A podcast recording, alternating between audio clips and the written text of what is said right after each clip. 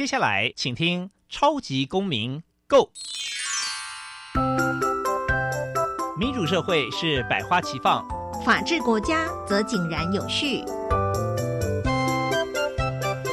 用心沟通，相互理解，以理思辨，相互辩论。欢迎收听《超级公民 Go》。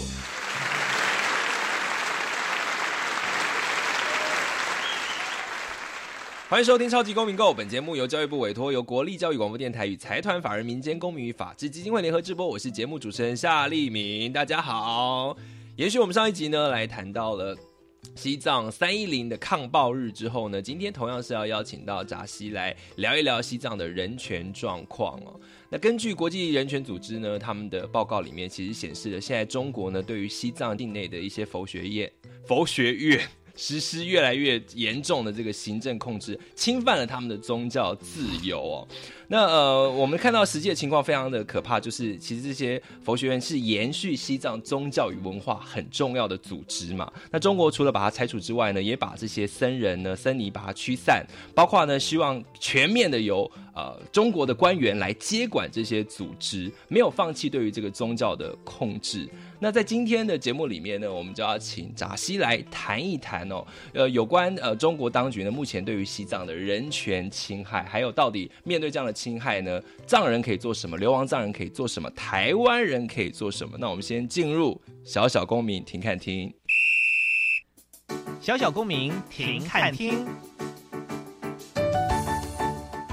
在这个单元，我们将会带给大家有趣而且实用的公民法治小知识哦。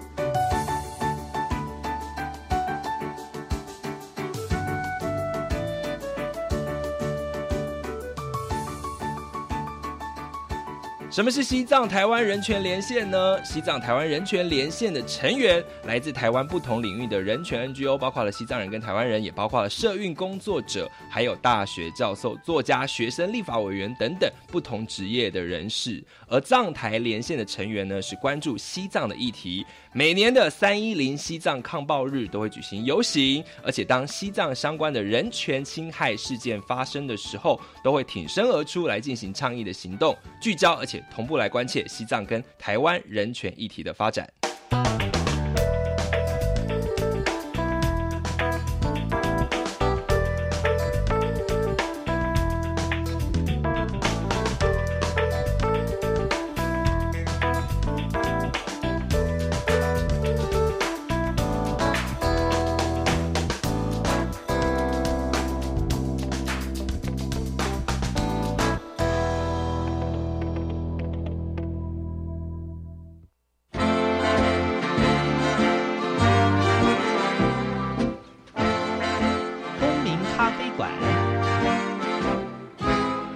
杯咖啡，跟我们一起在公民咖啡馆分享近期最具代表性的公民时事。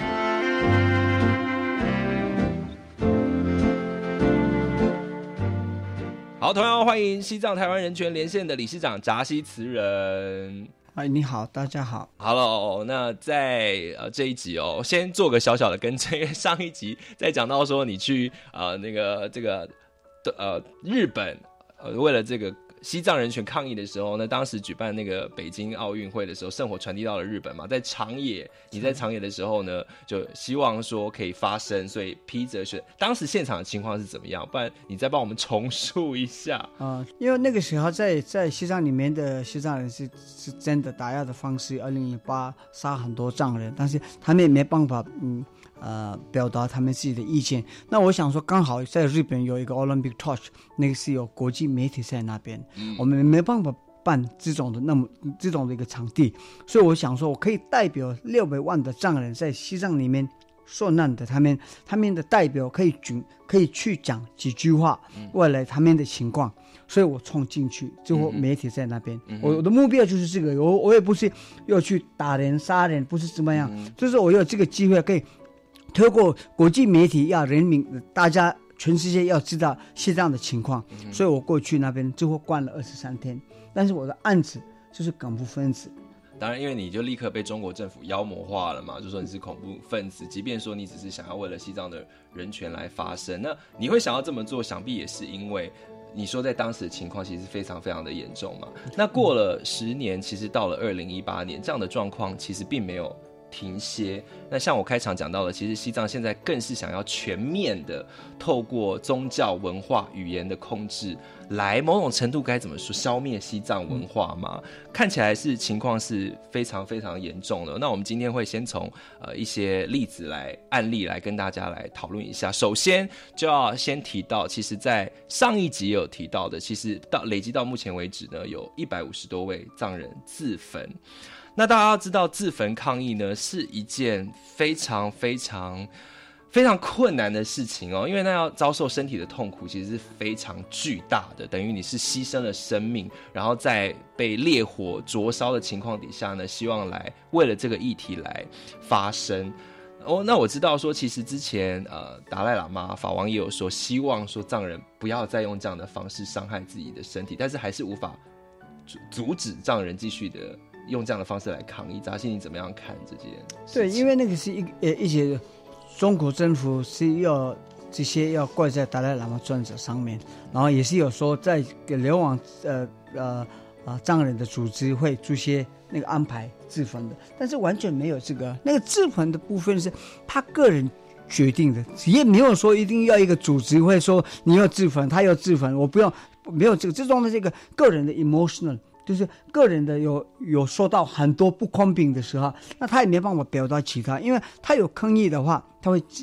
政府会抓，抓完他又死很多次。嗯，像听过一个朱丁森德勒，是在西藏里面的一个我们的一个仁波切，他也是一个独立运动的人，他在关在监狱好好几百年，最后在监狱死了，所以他也有死很多次，所以呢，他们觉得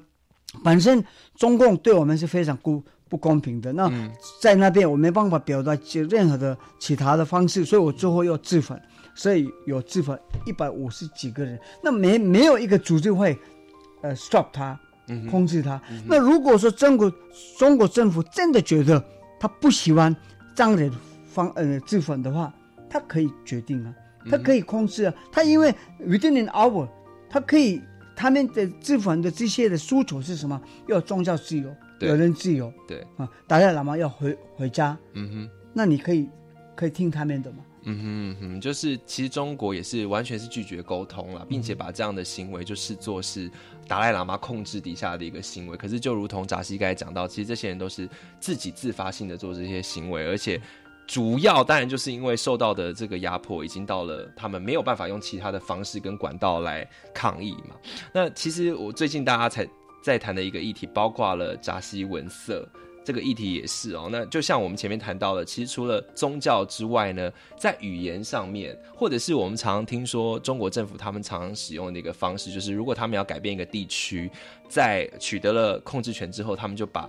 很多大量的汉人把他送到这个地区去嘛，就想办法改变这个地方的文化。那扎西文色，如果大家有看，就是《纽约时报》就为他为他拍了一个影片，所以后来呃，这个记者他也很算是自责嘛，就说他想要介绍扎西文色这这这位藏人，他希望可以透过。呃，依循这个中国体制的方式，他并没有要要求要独立，他只是希望说，中国政府可以按照中国的宪法来给予西藏人民呢学习自己语言文化的机会。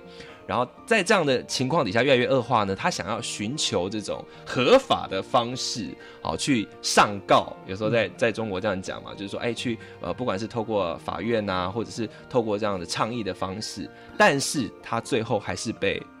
中国政府抓了起来，状况非常非常的不好。那首先当然要来谈的是现在西藏的目前语言还有文化受到影响的状况嘛？这里面的情况，流亡的藏人会，比如说像你这边，你会理解他的状况有多么严重吗？对对，因为你刚刚提到扎西文色，文色，我们讲扎西汪主哦，汪主汪，但是会讲中文部分会写写的时候扎西文色，对，那个扎西汪主他也是看那个。不，他没有直接去呃那个那个那个《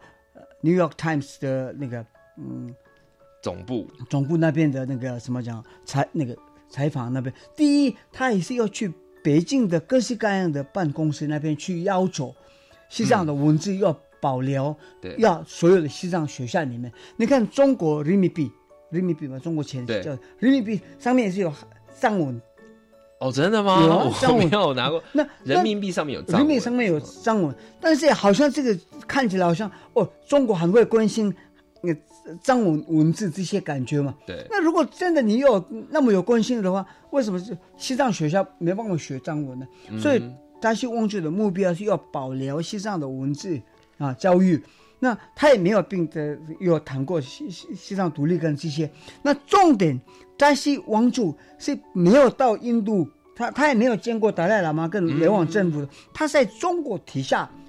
长大的一个学生。嗯那今天你自己不公平，所以在你尝到，你你底下长大的藏人也是要一起抗议的。对，而且他被指控的是煽动分裂国家罪，这这这其实对于台湾人来说，其实太难理解了。这有点就像是，比如说呃，客家人或原住民族出来讲说，哎，我们要学习自己的文化跟语言，那你当然保存都来不及了。可是，在中国的情况底下，很讽刺的是，像扎西所说的，明明在人民币上还印了藏文，但是呢，你却想尽办法打压这样的语言跟文化。当然，主要就是希望说可以取得。全面的控制哦，但是看来中国政府在统治西藏的时候，一定遇到了很大的问题嘛。即便不管运到了，就把多少的汉人运过去，或者是想办法控制，都很难对这个区域做全面的掌控。那现在呃，西藏里面的状况，它现在的情况是，你们会得到相关的资讯吗？会有你们会跟藏人当地的藏人做联系？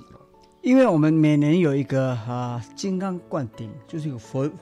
佛教的呃角度来，我们有一个灌顶，那个达赖喇嘛转子会有一个灌，那个灌顶是最藏传佛教跟所有的佛教来讲是非常重要的。那那个时候很多西藏会从西藏，嗯会过来，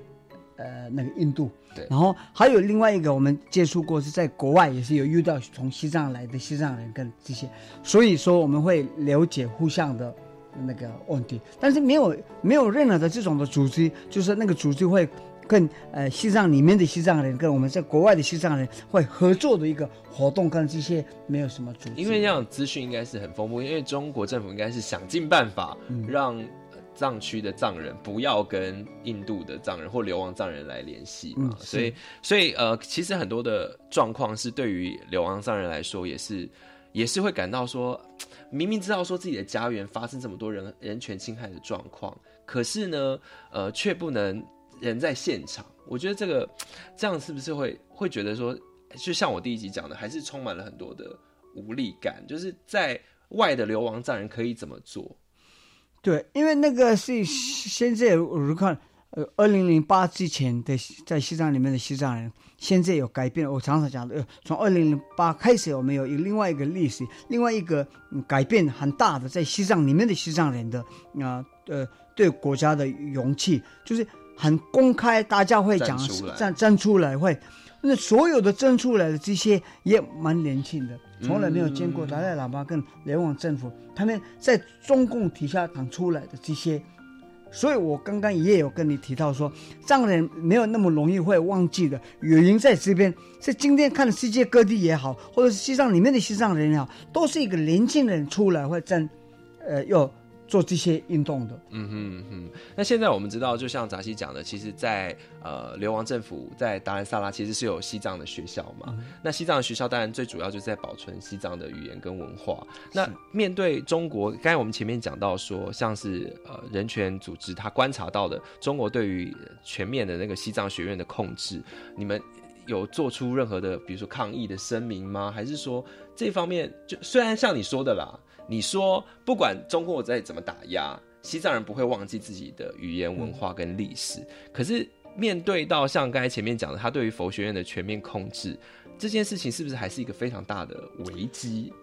有也 OK，那这个部分我可以可以，因为我刚刚在非常 emotional 当了一个那个西藏人跟藏传佛教的观念上面一起宗教里面有一兴趣，所以我们有那那个时候有想法不一样的。那现在我如果我这样讲的话，中共想一直要控制西藏的宗教，所以说二零零八那一年他们有弄了另外一个法，那个里面有提到说，所有的寺庙的仁波切这些是政府要决定的。那这种东西要控制，主要的目标是什么？十五次达赖喇嘛，我可以直接讲的话，嗯他要控制西藏寺庙的人波切，像边沁喇嘛，他已经有派出来。派出了另外一个 official、嗯假的边沁喇嘛，嗯真正的边边沁喇嘛他已经失踪了嘛。哦，所以你说中共这一连串的动作，其实都是为了要接下来控制所谓十五世的达赖喇喇嘛嘛做准备。对，准备。哦，这其实也是世界上大家很关心的一个议题。其实，呃，现任的达赖喇嘛也有说了嘛，他说他甚至讲说他转世，他不一定会转世，或者是他说他转世可能会是一个金发妞这样子。因为透过控制，就如同回到你前面讲的这个在，呃一九五九年的历史，当当时毛泽东说，除非控制了达赖喇嘛，不然根本就不算控制了西藏。是是所以他们最后的最终的这个结论就是说，我还是要想办法。呃看如何控制下一世的达赖喇嘛，那这个这件事实在太可怕了。那达赖喇嘛他虽然是说他不会再转世，但是达赖喇嘛现在有做什么样的准备吗？为了让他接下来转世不要被中国控制，所以那个达赖喇嘛专车旁就是有提过很多，外来十五次达赖喇嘛很多很多很多，然后最后来讲，你刚刚提到说达赖喇嘛十五次不会出来，不是这样。达赖喇嘛专者说，我要不要十五次达赖喇嘛要不要是西藏人民要决定的。哦那西藏人民一定要达赖喇嘛。如果我可以说没有达赖喇嘛的话，西藏很早就结束了。所以对我们来讲，达赖喇嘛是一定要的吧？对第一，然后第二次达赖喇嘛专者跟特别跟中共说，你不用急的十五次达赖喇嘛。那个时候达赖喇嘛专者七十七岁的时候。他说：“我现在是七十七岁，我会活到一百零一百一十三岁，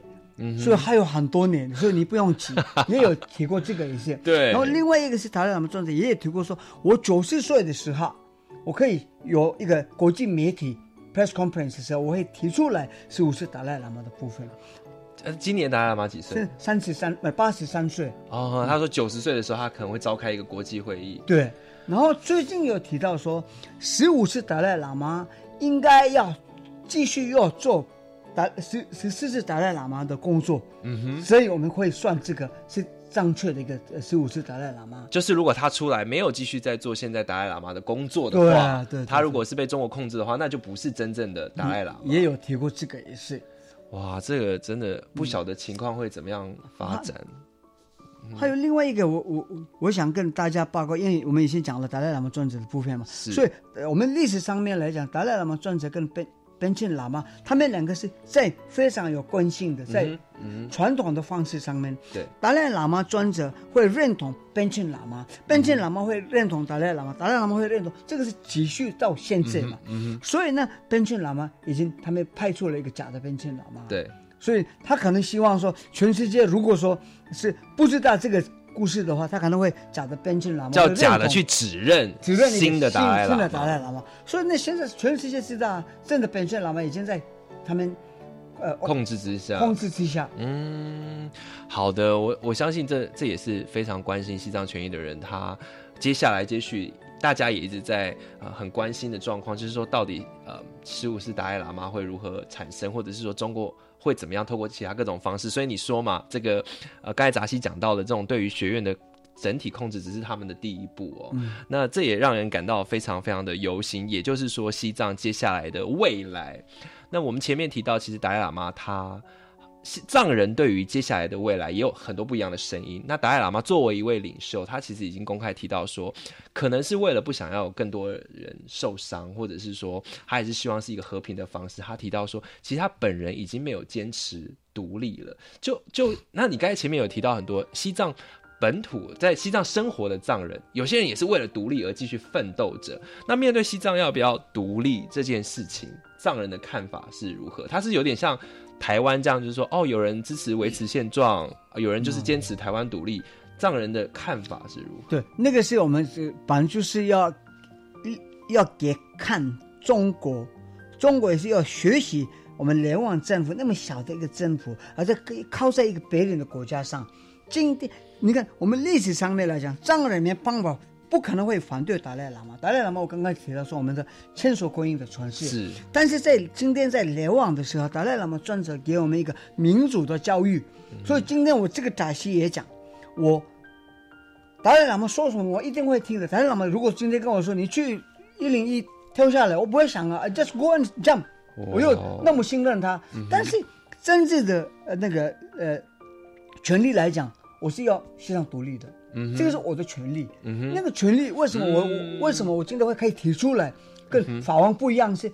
这是民主嘛？嗯哼，所以这个民主跟这个呃人权是我们达赖喇嘛撰写给我们这个教育的。所以说，民主国家上一定有很多不同哦的声音。，这个回答非常的好，就像台湾，你可以对于呃独立统一或甚至维持现状有自己的想法嘛？对不管你的领导人或你的政府怎么做，对对对所以你藏人现在在看这个议题，现在也是这样子。OK，那你你怎么样看西藏的未来？因为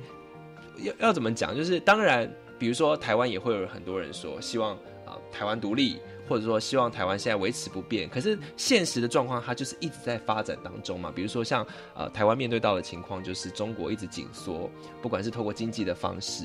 打压的方式，或者是说让我们的邦交国都跟我们断交。那西藏现在也在面临一连串，更是中国这种非常呃这非常紧密的这种监控跟侵害。你自己个人你要怎么你怎么看西藏的未来？所以我重点在未来的部分的时候，你你人家问这个的时候，我会马上会去看长辈跟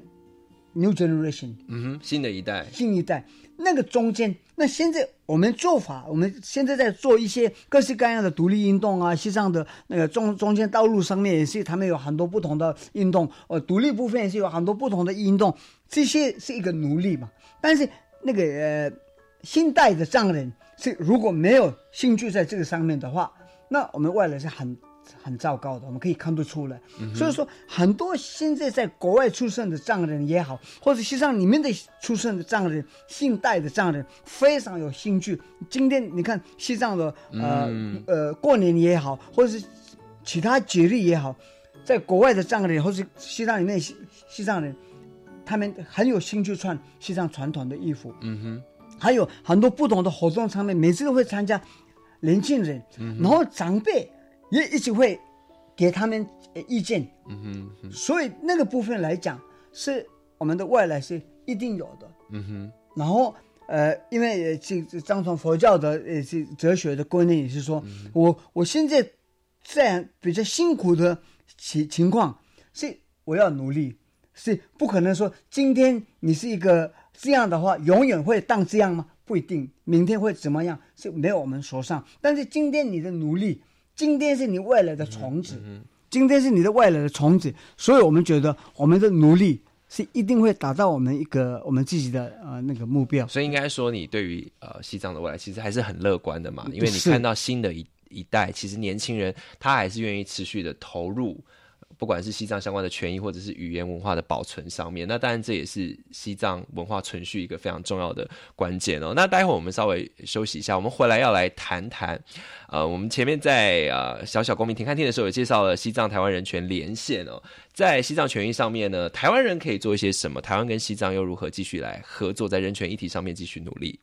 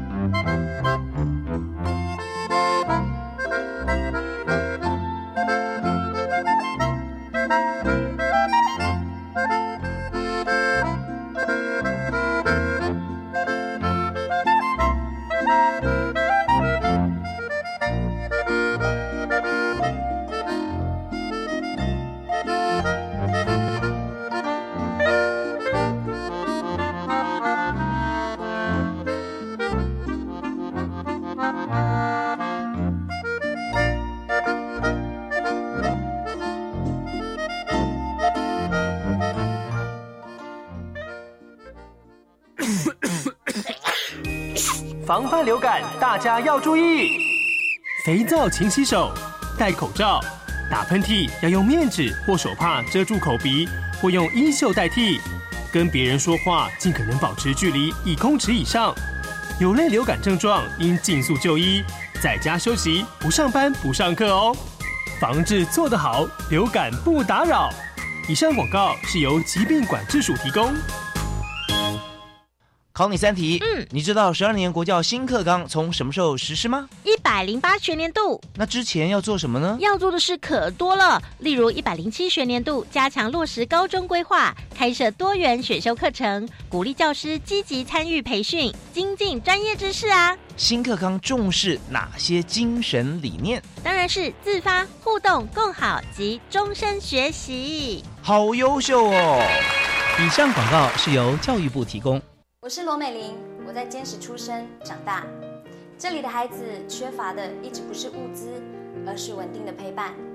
美玲邀请你一起加入至善基金会陪你长大计划，每天二十元，每个月六百元，用行动陪伴原乡的孩子平安长大。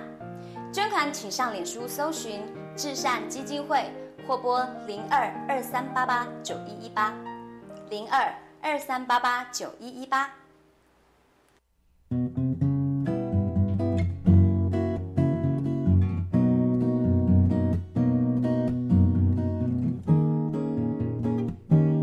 是苏命苏米恩，你现在收听的是教育电台。Open your mind，就爱教育电台。耶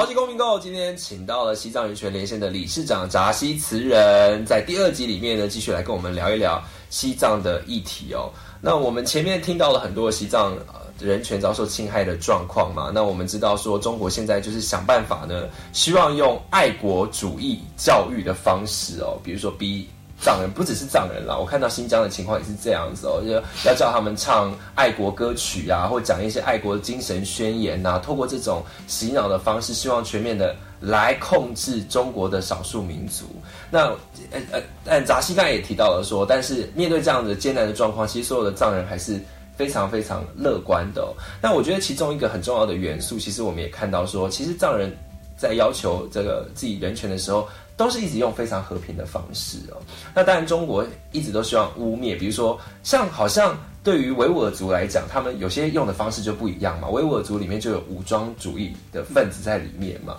那藏人是怎么样看要争取权益这件事情？就是说，有些好像世界上有些民族也是这样子。比如说，我们像看以巴之间的冲突，也是在面对很多的这种国家人权侵害，或者是面对这种非常呃，他他的这个手段是非常残暴的情况底下，有时候好像你还是得要有有一种武力或者是一种军事的方式来干预。那对于西藏人来说，这完全都不是一个选项嘛。对，那因为这个部分你我我可以跟你跟你分享，这样你可以你自己可以查一下，就是说像我平常说的，藏人会放弃自己的生命为了国家，对，但是我的为了我的国家，我不可能去杀生别人的生命，嗯哼，我我会站在那边为了我的目标，但是你要过来拆我，要你要杀我或者你要拆我，你对吧？给我一万猪猪，不然呢，我从那边我不会离开的。嗯我的我的目标也是在那边，存在那边，我继续会努力，嗯最后我没有死，嗯哼。一辈子会努力的。你说我的这样台湾人权连线嘛，那就是希望说在台湾也可以有一个倡议的组织，让台湾人一起来关心这个议题。那我们有想说，呃，除了教育推广方面，还有一些什么其他的做法吗？比如说透过在透过国际的倡议，或者是说跟其他国家的藏人组织一起团结起来。对，因为那个藏台连线，实际上台湾人权连线是我们已经成立了啊、呃，正式成立了还有半年而已，但是我们呃两年开始，我们有做很多各式各样的活动。然后第一个，我的目标对那个站台连线是，因为我想在台湾呃，我们刚刚提到，从我我我在以前在台湾二十年，那开始一起做各式各样的西藏活动的时候，就是台湾 NGO 还有台湾很多民间组织帮忙做这个哈、所以那我心里面觉得，我怎么帮上忙台湾？因为我已经有台湾身份证，台湾帮忙那么多，那我也没有到我自己一个国家，我就是一个难民，没办法帮什么忙，所以我最后想说要成立这个组织之后，这个组组织里面也我们特别有选西西藏是前面的，我们没有选台湾西藏人权协会，就是说西藏台湾人权连线，西藏在前面的。对，嗯，但 那个的目的是因为在世界各地有很多西藏的呃非政府组织，我们的组织很多在世界各地，那我们这些也是会做很多各式各样的人权的运动。所以我想说，透过这样的连线，我可以联系我们的西藏的民呃那个非政府组织。那在台湾的部分有什么缺人权的时候，可以透过这些组织，我可以做在世界各地做这个活动。嗯哼。然后第一，我们成立这个呃站台连线的时候，有 thirteen delegation from 台湾 to 德兰沙拉。那我们去德兰沙拉的时候，我们特别在到德兰沙拉。啊，呃，我们的人网政府的公务员，大家过来听台湾的故事，这个非常重要的。有人说，因为藏人、西藏年轻人，他们不了解台湾的，他们觉得台湾本来就是有一个民主，没有啊，台湾也三十年、四十年之前是非常非常痛苦的，台湾的长辈那么辛苦，所以今天是台湾年轻人有一个空间。一个有一个一个有呃空间，可以你可以表达你你自己的意见嘛。所以这些故事，在西藏年轻人应该要了解，所以是帮助西藏年轻人的勇气上面一些。所以像你看，二零零八、二零零九，还有在西藏一百五十几个人自焚，刚刚我们提到的，对，台湾很早就有自焚了。在南龙自焚，为了台湾独立，为了台湾的言论自由，所以说长辈非常辛苦，所以今天你们是非常有个民主跟一个自由的啊，所以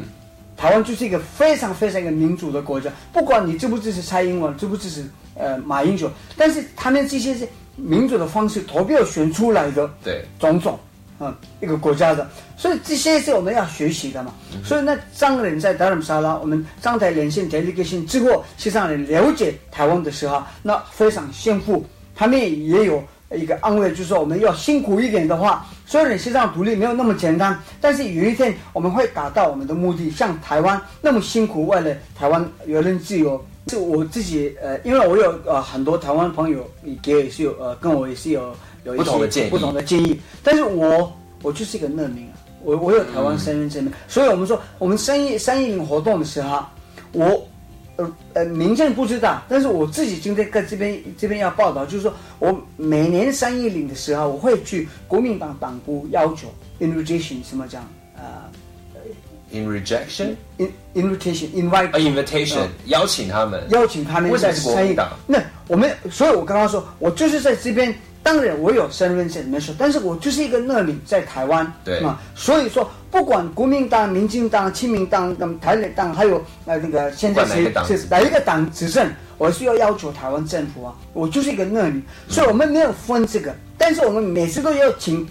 所有的单位的时候，就是一个民进党每次会参加我们三一零活动，所以人民不知道，人民会问我说：“达西，你为什么跟民进党那么关系这么好？”我说：“没有，我所有党位我要去要求所有的单位。”他们不来啊，那他们不来，我也没、没没办法吧。对，所以其实从扎西的话来讲，就是其实你并不会觉得说想要把西藏议题政治化，变成可能是呃依不管是依附在某个政党的议题之下，或者是说呃因为可能某些政党比较在乎哪些价值，你就跟他们合作等等，你还是很坚持这是一个人权议题，所有人都应该关心。所以你刚才特别提到了你。不不只是民进党，其实你们邀请了各个单位，但是通常来参加的都是民进党。那可能因为他们过去历史的关系，或者是呃从党外运动以来对于很多价值的坚持，有可能啦。但是呃，尤其到了现在来讲，我觉得应该是所有人都应该一起来参与，这才是很重要的一件事情哦。那我我接下来也想问哦，那如果对于一个普通的台湾人来说，我应该要怎么样来关心这个议题？所以我可以参加呃藏台连线。成为会员吗？还是我可以？如果我是一位学生，那我是一个上班族，我要怎么样来关心西藏相关的人权议题？呃，我非常想，是说在藏台连线的我们的呃透过我们的网站可以说当我们的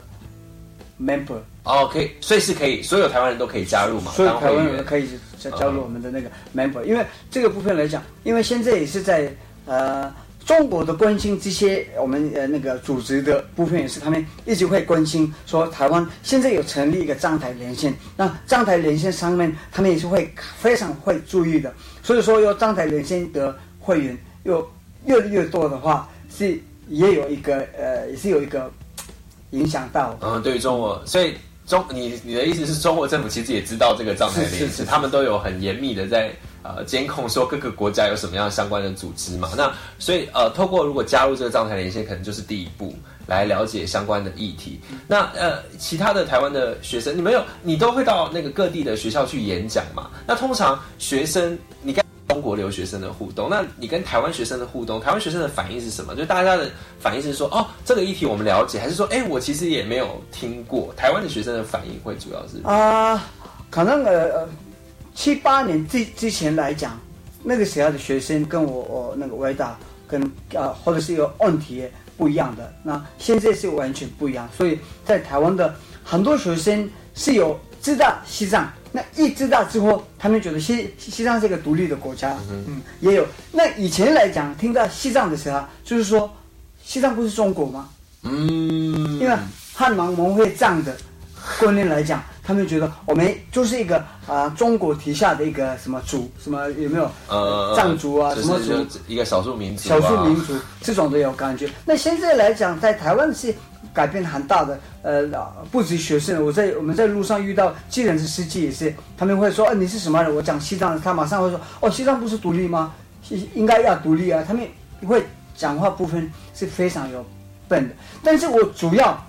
中国呃公共课跟这些是因为我希望说，他们到一个民主国家上，他们也有一个机会可以学习民主的老百姓的权利，那个是非常非常重要的。我没有说你一定要回去中国之后，你要反对你自己的政府，不是这样啊。就是说每一个人要一个权利嘛。那像达赖喇嘛专责会跟我说的，那跟我们大家藏人说，达赖喇嘛为为什么要选选到那个中间道路的？他说独立不喜谁不喜欢独立？大家要独立的，因为达赖喇嘛专责是不想外来独立有一个失胜很多，有可能我们一激情要独立的话。中国人跟西藏人你是会中间会死很多啊，所以法王是没有觉得不喜不喜欢这些的。那另外一个，我最后讲法王的，就是说，以前是我们觉得达赖喇嘛是一个西藏的达赖喇嘛，现在现代的人觉得达赖喇嘛是全世界达赖喇嘛，他会关心所有的人，他没有分西藏。对啊，因为相信很多人，像我自己也是有几本就是达赖喇嘛的书籍哦，或者不管是教我们人生的智慧啊，或者是要怎么样看待人生很多低潮的状况或挫折的状况，就像我前面讲到的嘛，其实达赖喇嘛对于很多人来说，呃，除了是尊者之外，更是一位哲学家，教导我们生活的方式。那今天杂志也提到了，其实台湾在过去的努力之下，有更多的。不管是台湾的学生还是中国的留学生，都越来越了解这个议题。那当然，在了解之后，就是该行动了。那下一段呢，我们就要来请扎西来谈一谈藏台连线。我们刚才讲了很多呃呃台湾人关心西藏的议题嘛，那接下来下一段要来聊一聊西藏人关心的台湾议题。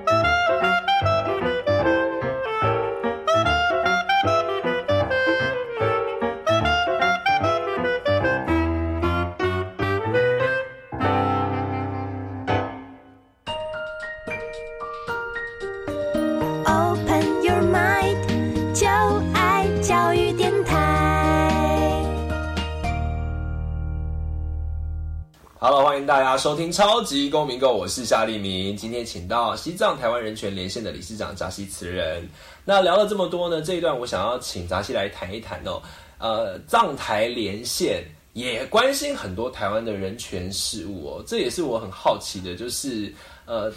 藏人本身有非常非常多的议题要去关心、要处理的。可是同时之间，我也发现说，藏台连线，包括你自己也参与很多台湾的人权运动。呃，不管是从反核啦，或者是相关的啊 face 啦，或者其他人权的各个议题，也都可以看到藏人的参与。为什么？呃，就是因为我如果说你问我我个人来讲的话，我是二零零八在关在监日本监狱的时候，是很多台湾的非政府组织，还有很多日本的也是啊，一直帮助我。然后那个时候我在监狱一直想说，然后到现在我在。台湾有做过很多我们各式各样的西藏独立运动的，然后我今天开始，所有的人权的活动我一定会参加，跟这个人权跟西藏，如果说没什么关心的话，最少有一个人人人权的关心，所以我所有的人权会参加的。第一，然后后来我们成立那个藏台联线之后，我们也是有去见达赖喇嘛专者，然后去年达赖喇嘛专者特别跟藏台连线有提到说。你们应该要关心台湾的所有的人权活动，这个台湾的专制自自己讲的，所以也有说，因为呃，所以我我也有平常讲三一零活动的时候，有那么多台湾人参加，并没有说他们参加的这些人是为了西藏独立啊，很多人是因为支持人权，所以他有参加三一零活动啊，因为去年的联合国的报道上面在。全世界最糟糕的人群就是叙叙利亚，第二就是西藏。天哪！所以说台湾人那么爱呃什么，那么呃关心，那么嗯什么的，关心人权的发展，人权的发展。那当然我们西藏是很少数，十十五万个藏人在世界各地而已。但是在世世界各地十五万个藏人，你是外来啊那个呃 international network。是国际间的合作，国际间的合作是非常非常棒的。原因是因为我怎么知道？是去年我们那个红 A B 还有那个一零对培训会的，我我还有一个香港朋友，我们四个人去见呃那个 Jennifer 呃 r e n e 见那个呃人权专家，联合国的人人权专专家的。那个时候，我有西藏的议题，跟达西翁珠、跟边村喇嘛的，我们台湾的黎明者，还有香港的一些。那我们去见他们的时候，他们都是知道边村喇嘛跟这些的，因为很多西藏组织以前到那边有做各式各样的活动。嗯哼。所以我说，那个藏台连线透过我们在世界各地的非政府组织互相的合作，互相的合作，这是很重要的。那呃，我们前面。黄一碧，呃，人员盟执行长在之前前几集有来谈哦，说今年其实中国是他们的国家审查哦，在联合国人权理事会。那我想这也是一个非常重要的时刻，关心这个不管是台湾人的相关人权议题，或者是藏人的议题，或者我们刚才前面讲到李明哲目前还是在中国被关押的情况底下。对于中国来说呢，今年是一个很重要要施加以压力的时刻，因为面对这么多人权的侵害，你是人权理事会的议员，你当然有必要要交代清楚，到底目前世界上的状况是怎么样。那如同又如同扎西说到的说，其实现在人权的状况呢，除了世界上最糟的，除了是叙利亚之外，西藏的状况也非常非常的。严峻哦，那呃，我接下来下一个问题呢，想要问问那个扎西说，在呃跟这个台湾的 NGO 互相合作之间呢，有没有呃遇到什么就是需要需要互相呃沟通之外呢，还有没有什么接接续的合作的可能性？刚才前面讲到已经前进联合国了嘛，那接下来藏台连线会希望说，该前面讲到欢迎更多的会员在参加的时候，今年还会再办更多的活动吗？除了三一零的抗暴日的活动？对，啊，因为就今年二二零一八年来讲，对我们的历史上面，刚刚我提到是二零零八，西藏改变很多历史，在西藏里面，还有呃，中共也那一年有打压跟杀很多藏人。那现在来讲，one decade，十年已经十年，已经十年了。所以这个二零零一八年，我们要做更努力的啊。很多各式各样的活动，那我台湾呃台湾的朋友是想说，那个我们的站台连连线的所有的活动是并不是因为要做西藏的人权而已，我们还要做。像二二八也是我们做嗯上台连线会做这个活动，对二二八还有黎明哲，还有所有的缺人权的部分，我们也是会做。没有上台连线没有说一定要做西藏的议题，就是都会一起参与啦。那我其实西藏自古以来就是一个独立的国家，而中国呢，它现在作为一个强权，其实大家越来越懂得去说，哎，去检视说你是怎么样去尊重其他的少数文化。虽然说它表面上说它都有做，或者是呃呃，刚才其实前面杂西也谈到了说，虽然西藏跟中国。早就签过什么和平协议了，但是中国也没有在理说这个和平的协议的状况或它实际签署的内容是什么，而反而是想要全面的去控制所有的资源。而西藏人民当然有自己的自治的权利啊，包括自己决定接下来我的政治体制或经济社会文化要怎么样来要怎么样来走嘛。那你自己个人的规划呢？是呃，我们前面提到了，你现在接下来你已你已经有台湾的身份证了，你是会长期的一直在台湾待在台湾努力。接接续这个运动的呃，这个希望继续推动，还是说你自己个人有什么样的规划？啊，我是我个人以前决定，就是说我倒没有失望，嗯我继续会努力做这个，但是我不可能会永远，我不可能会当一个梗部分子啊，会暴动，还有接下来的规划。OK，你问我说你租下来台湾的话，那一定会租下来台湾嘛？那台湾是我第二家，所以我有、今天在全世界我的 identity 就是呃台湾身份证而已啊，我我我没有其他嘛。嗯，但是因为我会常常会人是一个会呃来来回回去的，所以我在哪里会死，我我不知道，因为我是四年之之前我也是有一个癌症的病，那现在快五年了，但是人在哪里会怎么样是不知道。但是我自己你这样问的话，我是继续在台湾，因为台湾。我可以做很多西藏独立运动，跟代表六百万的藏人，我可以表达这边是非常多的。那现在是呃民进党政府执政嘛？你刚才前面也提到说，其实你过往的活动最多来参加的政党就是民进党政府。那你觉得台湾政府，我们前面讲了一大堆公民社会做了什么样的努力？你觉得台湾政府目前的努力够吗？啊、这个部分如果说我坦白讲的话，那这个是因为呃，我想直接话讲说，台湾政府不管国民党、民进党什么党也好，如果你觉得你要看不起达赖喇嘛跟流亡政府，那如果你看不起跟什呃这样的时候，你有好处的话，你国家有好处，那 OK 啊。你可以欺负我没关系，你看不起我也没关系，因为你呃呃你自己有好处的话，那个是我一个好话说的。那如果你自己没有怎么样呃的话，那像像新新加坡常常会说中共呃，